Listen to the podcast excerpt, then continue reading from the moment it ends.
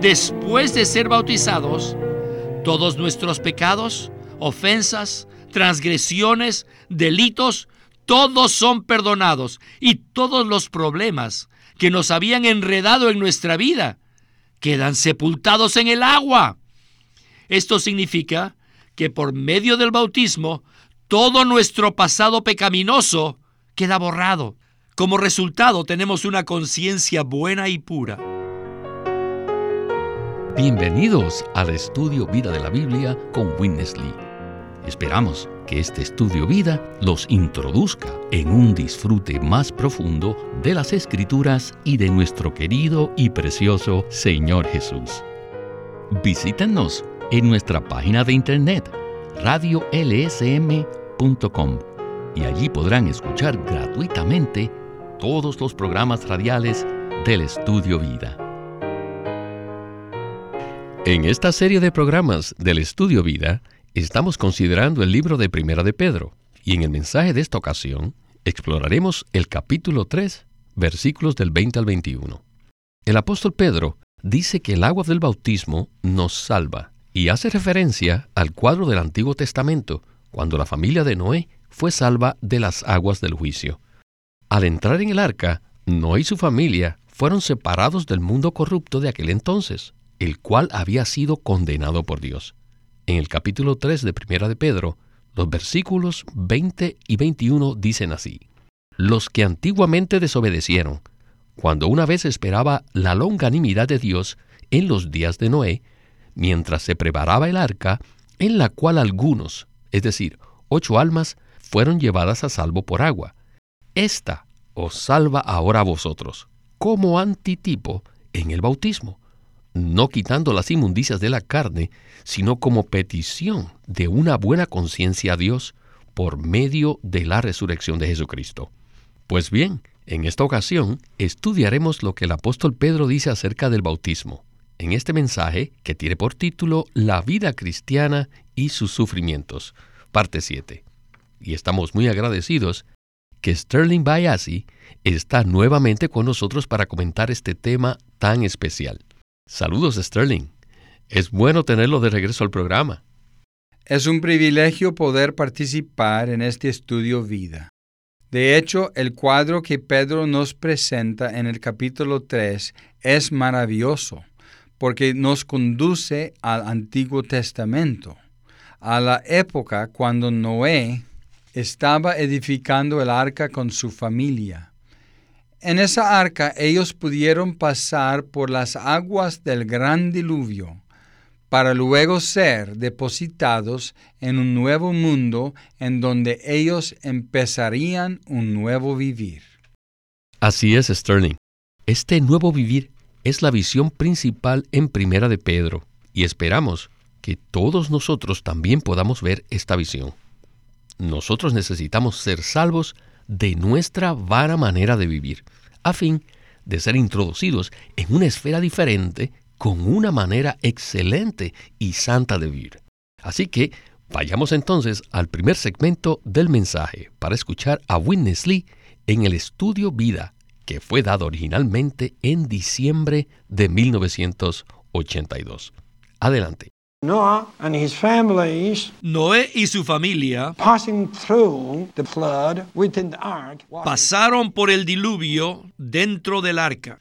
Y este paso es un tipo del bautismo por el cual nosotros también pasamos. El agua del diluvio los liberó de su vieja manera de vivir y los introdujo en un nuevo ambiente. De la misma manera, el agua del bautismo nos libera actualmente de nuestra vana manera de vivir que heredamos de nuestros padres y nos introduce en una nueva manera de vivir en resurrección. Este es el énfasis principal de este libro. La redención que Cristo llevó a cabo por nosotros fue para este propósito. Cuando fuimos bautizados, el Espíritu aplicó a nosotros lo que Cristo logró en su redención. Y ahora nuestro andar diario debe ser en el Espíritu del Cristo resucitado, el cual es un andar en el cual vivimos a Cristo en resurrección, por medio del poder de vida de su Espíritu. Esta es una manera de vivir nueva, y es una manera de vivir excelente que glorifica a Dios. El bautismo por sí solo no puede quitar las inmundicias de nuestra carne, es decir, la suciedad de nuestra naturaleza caída y la contaminación de los deseos carnales. Los escritos de Pedro corrigen esta enseñanza equivocada, la enseñanza de la salvación por medio del bautismo. El bautismo es solo una figura. Su realidad es Cristo en resurrección, quien es el Espíritu vivificante que aplica a nosotros todo lo que Cristo experimentó en su crucifixión y en su resurrección. De tal modo que estas cosas llegan a ser reales en nuestra vida diaria. Sterling, este punto que menciona Winnesley es muy interesante. El bautismo en sí mismo no quita las inmundicias de nuestra carne, sino que es Cristo el que hace las cosas reales como el Espíritu. Sin embargo, antes de tocar este asunto, quisiera que nos hablara un poco acerca de la enseñanza errónea conocida como la regeneración bautismal. ¿Podría explicarnos por qué esa enseñanza es errónea? Esa es una enseñanza errónea que dice que el hombre puede ser salvo y regenerado simplemente con el agua del bautismo. Aunque el versículo en 1 de Pedro 3:21 nos dice que el agua del bautismo nos salva, la realidad del bautismo es el Espíritu de Cristo, que hace real a nosotros la muerte y la resurrección de Cristo. También nos dice que esta agua no puede quitar las inmundicias de la carne, es decir, no tiene esa clase de poder. De hecho, el agua del bautismo es simplemente un símbolo o figura, no es algo que opere en sí mismo. La realidad del bautismo es el Espíritu de Cristo. Este Espíritu es el propio Cristo en resurrección, el cual es el Espíritu de realidad. Es por medio del Espíritu que nosotros podemos experimentar que todas las cosas negativas relacionadas con nuestra vieja manera de vivir son eliminadas de nuestro ser. También el Espíritu hace real en nosotros el poder de la resurrección de Cristo, a fin de que podamos tener una manera de vivir nueva y excelente en la resurrección de Cristo. El enfoque de Pedro no es simplemente que seamos salvos del juicio y la condenación de Dios. Cuando hablamos de la salvación, la mayoría de las personas saben que necesitan ser salvos del juicio eterno de Dios y que la redención de Cristo las salva de dicho juicio. No obstante, la enseñanza errónea de la regeneración bautismal dice que las aguas del bautismo nos salvan del juicio eterno, lo cual es totalmente incorrecto. El enfoque de Pedro no consiste en que seamos salvos del infierno, a pesar de que esto es parte de la salvación. El enfoque de Pedro consiste en que nosotros seamos salvos de nuestra vieja manera de vivir, la cual heredamos de nuestros padres. Antes de creer en el Señor Jesús, vivíamos de cierta manera, es decir, vivíamos en la carne. Nuestra vieja manera de vivir está llena de pecado, llena del yo, llena de la corrupción y llena de inmundicia. Por tanto, la salvación del Señor debe librarnos de vivir en la carne para introducirnos en una manera nueva, santa y excelente. Y esto no se puede lograr mediante las aguas del bautismo, sino mediante el Espíritu vivificante que mora y opera en nuestro ser interior, el cual hace real la muerte y la resurrección de Cristo en nuestro vivir diario. Muchísimas gracias, Sterling, por esa explicación tan completa. La clave de lo que estamos hablando es la resurrección de Cristo. Si Cristo no hubiese resucitado, jamás habría llegado a ser el Espíritu vivificante, tal como lo indica 1 Corintios 15:45. Y sin el Espíritu vivificante, el bautismo sería simplemente un rito vacío y vano. Lamentablemente, esto es lo que muchas personas conocen acerca del bautismo. Estas personas simplemente practican un rito vacío, sin experimentar a Cristo como la resurrección.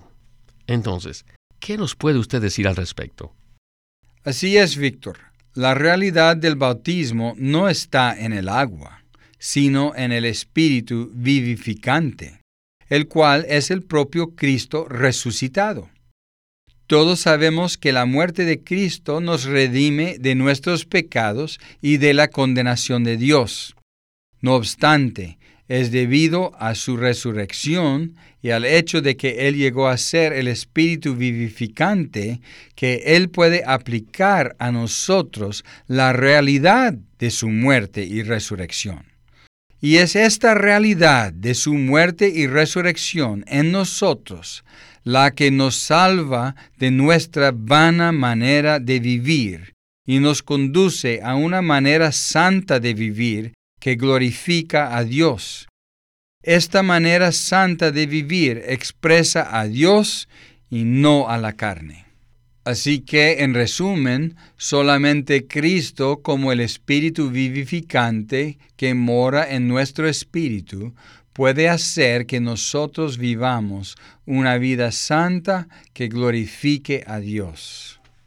Sterling, algunas personas también utilizan de manera errónea el versículo 16 del capítulo 16 de Marcos para hablar acerca de la regeneración bautismal. Este versículo dice así, el que crea y sea bautizado será salvo, mas el que no crea será condenado. Con este versículo regresamos de nuevo con Witness Lee para escuchar más de este estudio vida de Primera de Pedro. El bautismo y nuestra fe son dos aspectos de una misma cosa. Es por eso que en el Nuevo Testamento nos habla de creer y ser bautizados. Marcos 16, 16. Creer y ser bautizados. Esto puede compararse con usar nuestros dos pies para dar un paso primero creemos y luego nos bautizamos. La acción de creer es como mover un pie hacia adelante y cuando somos bautizados es como mover el otro pie para completar el paso. Creer es nuestra reacción espontánea a todo lo que Cristo ha logrado. Cuando nos predicaron el Evangelio, nos hablaron de todo aquello que Cristo logró por nosotros. Entonces, cuando escuchamos esta predicación, el Espíritu opera sobre nosotros y hace que reaccionemos a lo que hemos escuchado en la predicación del Evangelio, es decir, a lo que hemos oído respecto a lo que Cristo logró. Esta reacción de nuestra parte es como cuando tomamos una foto con una cámara la cámara fotográfica primero se enfoca en determinado paisaje y luego la imagen del paisaje queda impreso en el rollo de la cámara. Podemos comparar los logros de Cristo con el paisaje que hemos de fotografiar. Y cuando se nos predica el Evangelio apropiadamente, se introduce en nosotros la visión de este paisaje y el Espíritu Santo nos ilumina y de esta manera este paisaje queda impreso en el rollo de nuestro espíritu. Y este paisaje produce una reacción en nosotros y como consecuencia de esta reacción interior hay una manifestación externa que es el bautismo. El bautismo complementa nuestra acción de creer en Cristo. Además, al momento de ser bautizados le pedimos a Dios que nos dé una conciencia buena y pura. Por tanto, cuando salimos del agua, después de ser bautizados, tenemos una conciencia que es buena y pura, es decir, una conciencia que no nos condena. Ya no hay condenación. Todos nuestros pecados, ofensas, transgresiones, delitos, todos son perdonados y todos los problemas que nos habían enredado en nuestra vida quedan sepultados en el agua. Esto significa que por medio del bautismo todo nuestro pasado pecaminoso queda borrado. Como resultado tenemos una conciencia buena y pura. El bautismo nos capacita para que podamos tener la certeza y el testimonio de que le pedimos a Dios una conciencia buena y pura. Después de ser bautizados, recibimos la respuesta de Dios, indicándonos que ahora tenemos una conciencia buena y pura. Esta es la mejor definición que Pedro nos da respecto al bautismo. ¿Qué es el bautismo? Es hacer una petición a Dios para obtener una conciencia buena y pura. Sterling, sin duda, es muy buena la definición que Pedro nos da respecto al bautismo. Siento que debemos detenernos en este punto a fin de desarrollar y asimilar lo que acabamos de escuchar. Entonces, ¿qué tal si usted nos explica un poco más esta definición del bautismo? El hermano Witness Lee nos da una maravillosa definición acerca de creer y ser bautizados. El hecho de creer es un reflejo de todo lo que Cristo logró por nosotros. La predicación del Evangelio consiste principalmente de la encarnación de Cristo, su vivir humano, su crucifixión en la cruz, su muerte y su resurrección para llegar a ser el Espíritu vivificante. Todos estos son los logros de Cristo que están incluidos en el Evangelio que nosotros escuchamos. Cuando escuchamos esta predicación del Evangelio, el Espíritu opera en nosotros para iluminarnos y hacer que reflejemos lo que hemos escuchado. Luego, espontáneamente creemos en el Señor, como una reacción a lo que hemos escuchado respecto a Cristo. No obstante, todo lo anterior sucede en nuestro interior y nadie puede verlo. Sin embargo, cuando nos bautizamos, eso representa la expresión externa de lo que se ha llevado a cabo en nuestro interior. Cuando creemos en el Señor y lo recibimos, Él entra en nuestro ser y somos regenerados. Luego se debe producir una afirmación o un testimonio externo del hecho de haber creído, de habernos arrepentido de nuestra vieja manera de vivir, de habernos vuelto a Dios y de haber recibido a Cristo. Esta expresión es el bautismo, el cual es un testimonio de que todas las cosas negativas, tales como nuestros pecados y transgresiones, han sido perdonadas y olvidadas por Dios. Y también es un testimonio de que hemos abandonado nuestra vana manera de vivir. Una vez que hemos sido bautizados y salimos del agua, tenemos una conciencia buena y pura hacia Dios, que testifica que no tenemos problemas con Dios. Esto es maravilloso. Gloria a Dios. Gloria al Señor por esta palabra tan clara. No hay duda, es maravilloso. El bautismo es algo que completa nuestra acción de creer. Quiero comentarle mi testimonio personal. Yo crecí como católico y cuando era un bebé recién nacido me bautizaron. Más adelante, cuando estaba en la escuela secundaria, alguien me predicó el Evangelio. Escuché hablar acerca de lo que Cristo hizo por nosotros y esto produjo en mí una profunda impresión. Esta predicación introdujo en mí el paisaje divino en mi espíritu y fue entonces que creí en el Señor. Esa fue una experiencia muy dinámica de la salvación. Entonces, a medida que crecía en el Señor, en la escuela secundaria, vino a mí el versículo en Marcos 16, 16. Entonces me di cuenta que puesto que yo era un bebé cuando fui bautizado, no me era posible creer en aquel momento. Así que más adelante decidí que era necesario bautizarme, porque necesitaba la expresión exterior de mi fe interior. ¿Qué le parece? Su testimonio es muy oportuno respecto al punto que estamos tratando. Por eso quisiera recalcar nuevamente que el agua del bautismo no puede quitar por sí sola las inmundicias de la carne, porque no tiene el poder para hacerlo. Pedro dice que el bautismo es hacer una petición a Dios para obtener una conciencia buena y pura. Cuando somos bautizados, estamos haciendo una petición a Dios para que nos dé el testimonio interno de una conciencia buena y pura. Después de ser bautizados y salir del agua, obtenemos la respuesta de Dios a nuestra petición. Es como si Él nos dijera, sí, tienes una conciencia buena y pura. Todo entre tú y yo ha sido aclarado ya no hay ningún problema. Una vez que Cristo está en nuestro espíritu como el espíritu vivificante, nos fortalece para tener una manera de vivir santa. Adicionalmente, todo nuestro pasado, nuestros pecados y nuestra vana manera de vivir quedan sepultados en la muerte de Cristo.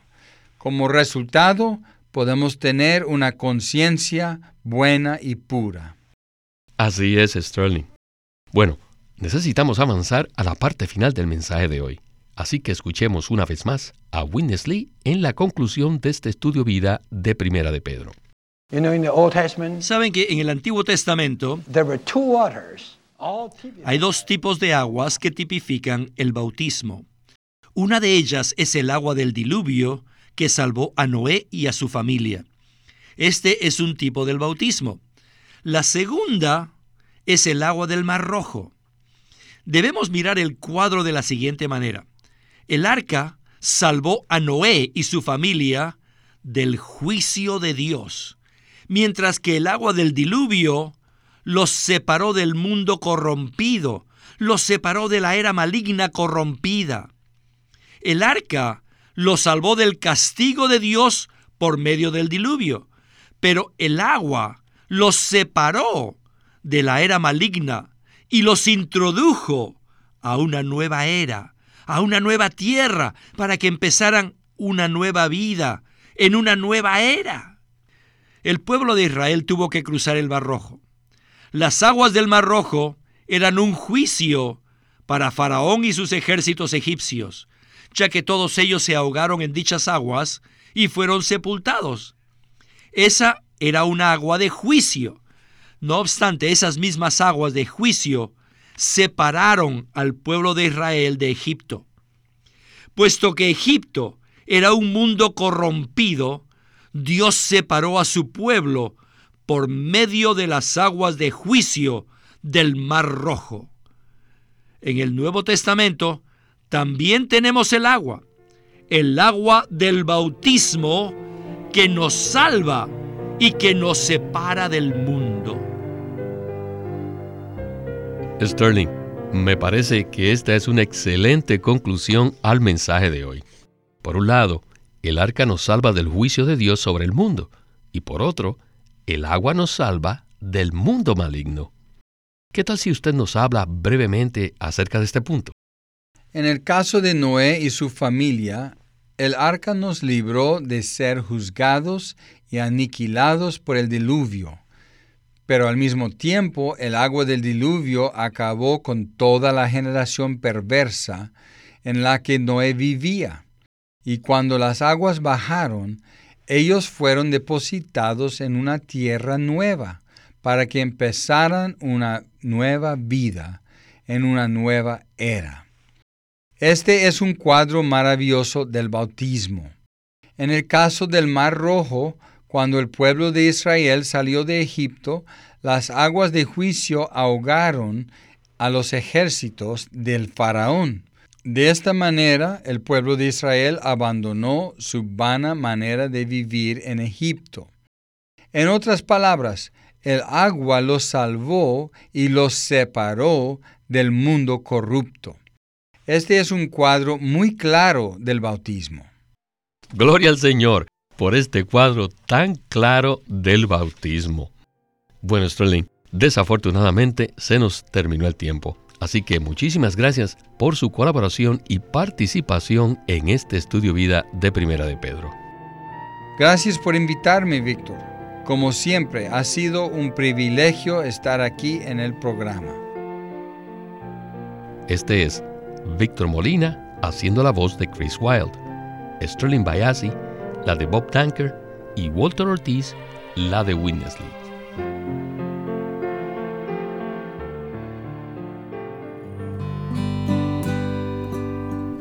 Living Stream Ministry tiene el placer de presentarles el libro titulado El edificio de Dios. En este libro, Witness Lee describe la importancia de la edificación a través de la Biblia. Desde Génesis 2 vemos al árbol de la vida y junto al árbol está un río que fluye. Y en este fluir de agua de vida encontramos los materiales para el edificio de Dios, que son oro, bedelio, que es una clase de perla, y piedras preciosas. Y al final de las escrituras vemos un edificio representado por la ciudad santa, la Nueva Jerusalén. Y este edificio, que tiene como centro la vida, está edificado con oro, perlas y piedras preciosas. Esto nos muestra que la Biblia es un libro de vida y por otro lado nos muestra que es un relato acerca del edificio de Dios. A través de toda la Biblia podemos encontrar muchas referencias concernientes a la obra de edificación, por lo que podemos afirmar con certeza que las escrituras son un relato de la edificación que Dios realiza. Este libro, El edificio de Dios, es un material excelente en este tema, la vida y la edificación que Dios efectúa. El libro se titula El edificio de Dios por Witness Lee queremos animarlos a que visiten nuestra página de internet libroslsm.com. Allí encontrarán los libros del Ministerio de Watchman Nee y Witness Lee.